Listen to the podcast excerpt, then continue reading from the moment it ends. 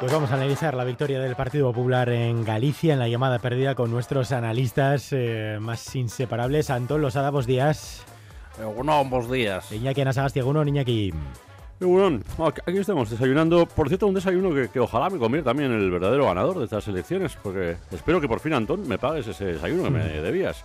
Ah, pero por eso te pediste todo el buffet galego, con las nécoras, percebes, pulpo a feira, bielas ratinadas... Y de trata de Santiago, que está al caer. Ahora viene, ahora viene. bueno, entiendo que Iñaki entonces apostó por esa mayoría absoluta del Partido Popular.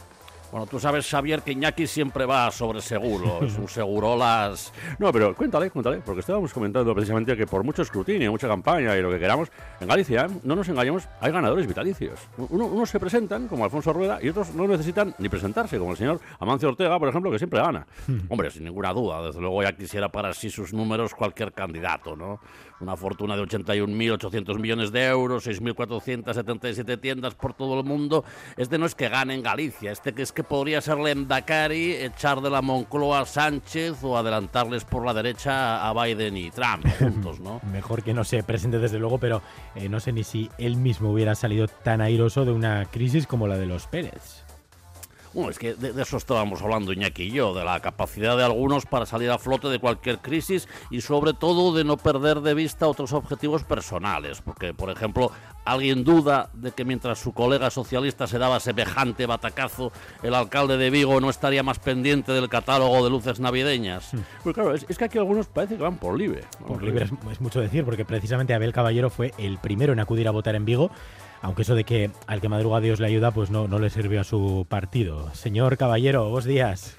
Buenos días. Bueno, no pudo ser, pero ya sabéis que a mí lo que me van son los récords, así que ayer más que satisfecho de haber sido el más madrugador de Vigo. ¡Feliz Navidad! ¡Merry Christmas, San John Lennon! Bueno, feliz Navidad ya, vale. Pues su cara, a pesar de no ser eh, candidato, estaba en los carteles apoyando a su colega socialista, con lo que no me extraña que, visto lo visto, prefiera volcarse desde ya en la Navidad, ¿no?